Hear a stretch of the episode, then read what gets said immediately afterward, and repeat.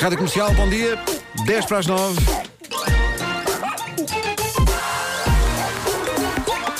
O homem que mordeu o cão.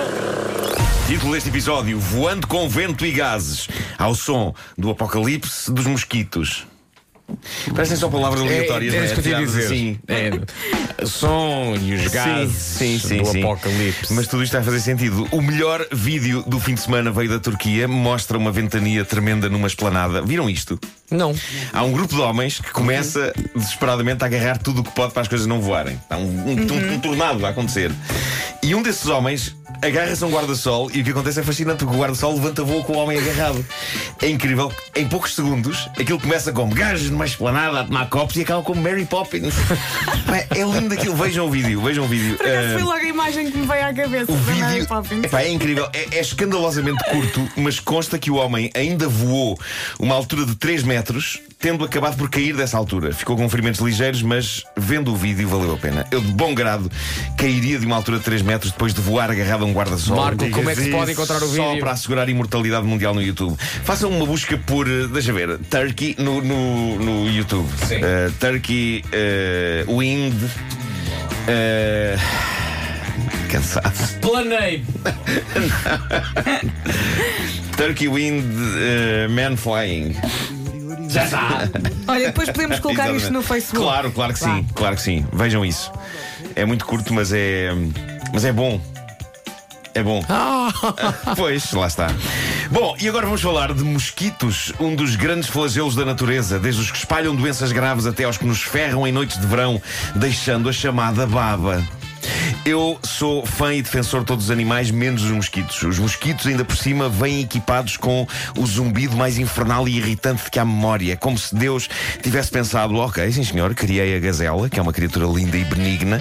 O que é que eu posso criar agora para não habituar mal as pessoas e para as fazer ver que a vida não é só beleza, elegância e graça? Ah, cá está, o mosquito.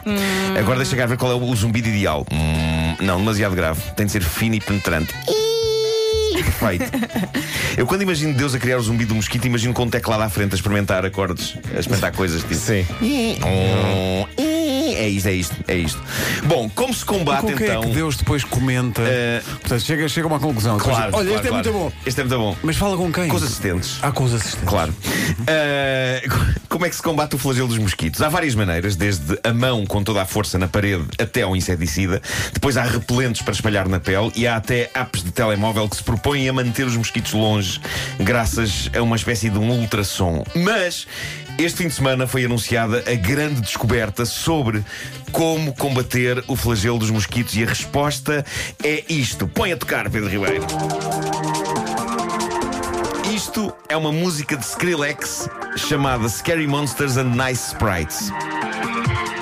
Um estudo publicado agora numa revista médica diz que se descobriu que este tema de Skrillex é um método anticon... anticoncepcional para mosquitos. Eles não conseguem ter relações Não conseguem concentrar-se, não é? Quando isto está a tocar. Quando isto está a tocar. Chegaram a essa conclusão. Não só isso, como perdem o apetite. Não comem quando isto está, está a tocar. O estudo foi feito em torno do mosquito Aedes aegypti, também conhecido como mosquito da febre amarela. Portanto, ponham isto a tocar e o mosquito da febre amarela fica de rastos. Não come, nem faz amor. E conseguimos todos perceber o Agora, mosquito, não é? sim. Também é capaz ter o eu mesmo próprio efeito tal- em nós. Não é? Talvez não conseguisse comer nem fazer amor ao som disto. Ah, mas o que interessa reter aqui é este tema: Scary Monsters and Nice Sprites evita a procriação de mosquitos e isso é incrível. Farfinhar, farfinhar. Alguém que deu uma medalha ao Skrillex. Bom, Tem pelo menos esse mérito, sim. para terminar, achei que deviam saber disto: flatulência não é agressão. Ah, não? Oi? Não. É um caso que está a incendiar a opinião pública na Austrália. David Hingst, 56 anos, engenheiro, levou o seu ex-patrão e a própria empresa a tribunal e pediu uma indemnização de um milhão de euros devido a puns. De acordo com a queixa apresentada pela vítima, o ex-patrão Reparem que isto é muito bom. O ex-patrão alçava o rabo e bufava forte na direção do engenheiro, uma média de seis vezes por dia. tudo é bom nesta queixa, tudo é bom, desde a média de vezes até ao investimento do patrão em fazer a coisa bem feita. É, pá, o que inclui, e isto está nas atas do tribunal, inclui o alçar do rabo. Havia aqui, portanto, uma intenção, e foi isso que fez o engenheiro. Farto de ser borrifado diariamente com gás intestinal do patrão, levou o caso aos tribunais. Infelizmente para David Hinkst, e apesar de ele dizer que estas saraivadas de traques lhe provocaram stress mental e emocional diário, o tribunal disse que puns não chegam para indemnização. E a descrição do pobre homem é dilacerante. Diz ele: trabalho num escritório pequeno e sem janelas. Ele entrava, passava atrás de mim, soltava gases e ia embora. Tudo nesta notícia é lindo. A seriedade dos depoimentos, porque depois há aqui a resposta do ex-patrão, Greg Short. Ele disse em tribunal, e passo a citar. Não me recordo particularmente de soltar gases junto ao Sr. Hinkst, mas talvez o tenha feito no máximo uma ou duas vezes. Se o fiz, não foi com a intenção de agredir ou assediar o Sr. Hinkst. Greg Short, o bufador, O, o bufador, sim. ele tem também queixas a fazer do seu empregado e fê-las. Passa a citar mais este momento em tribunal. O Sr. Hinkst referia-se a mim como o Sr. mal cheiroso e borrifava desodorizante em mim. Mas é ele incrível. alçava o rabo, ele fazia de propósito. Mas é que tu repara, eles, eles- eh, há, há falta de diálogo entre os dois. Claro, claro que sim. Claro que sim. Acima de tudo é isso, não é? Juntem-se os As dois pessoas não comunicam. e comunicam. Já o bufado David Hinkst diz que as bufas do patrão foram parte de uma conspiração para o afastar da empresa, que começou com chamadas telefónicas insultuosas, onde o patrão o chamava de idiota, e acabou por descambar nas agressões com gases. Só que pronto, ele perdeu. Quem ganhou? A humanidade. Porque acho lindo ver homens adultos em tribunal e com pedidos de indenização ao barulho e tudo a discutir sobre bufas. É pá, sim. Aí é. É ótimo. É pá.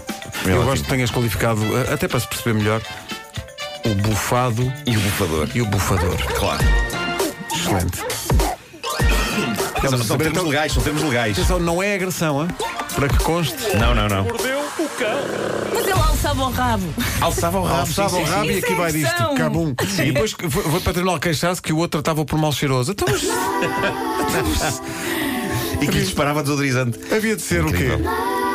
O perfumado. Pesadelo. Que pesadelo. Por amor de Deus.